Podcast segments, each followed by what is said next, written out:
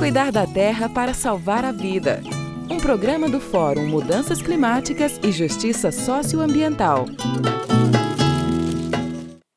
A Justiça e os Pobres. No mês de junho, celebramos alguns santos pobres e amigos dos pobres: Antônio, João Batista, Pedro e Paulo. Nem sempre é lembrado isso nas festas populares, mas foi assim que eles escolheram viver para seguir fielmente e anunciar o Evangelho de Jesus de Nazaré, que se fez um de nós numa família de trabalhadores pobres e deixou claro que veio para que todas as pessoas tenham vida e vida em abundância, e que o caminho para isso é a prática do amor radical como o que ele praticou.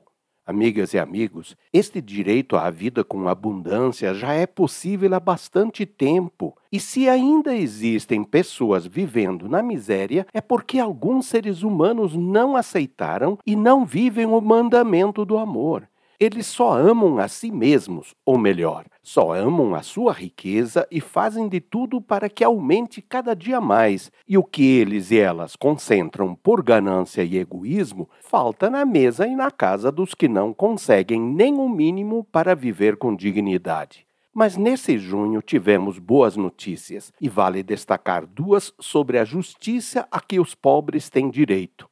No Pará, um grande proprietário e o gerente de sua fazenda foram condenados a sete anos e meio de prisão e a pagar multa por terem submetido 85 trabalhadores a condições de vida iguais à escravidão. E o Ministério Público vai recorrer propondo que esse tempo seja aumentado.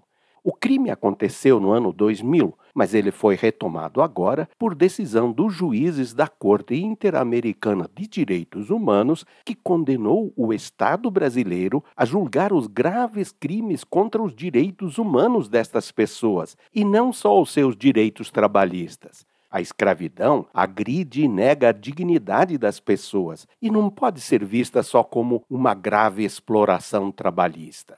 Agora, amigas e amigos, será preciso retomar todos os casos de trabalho escravo. A outra boa notícia veio dos Estados Unidos. No dia 19 passado, foi realizado em Washington um congresso de ação contra a pobreza. E lá, um bispo evangélico fez os participantes assumirem que a pobreza é uma sentença de morte nos Estados Unidos e já não nos calaremos mais.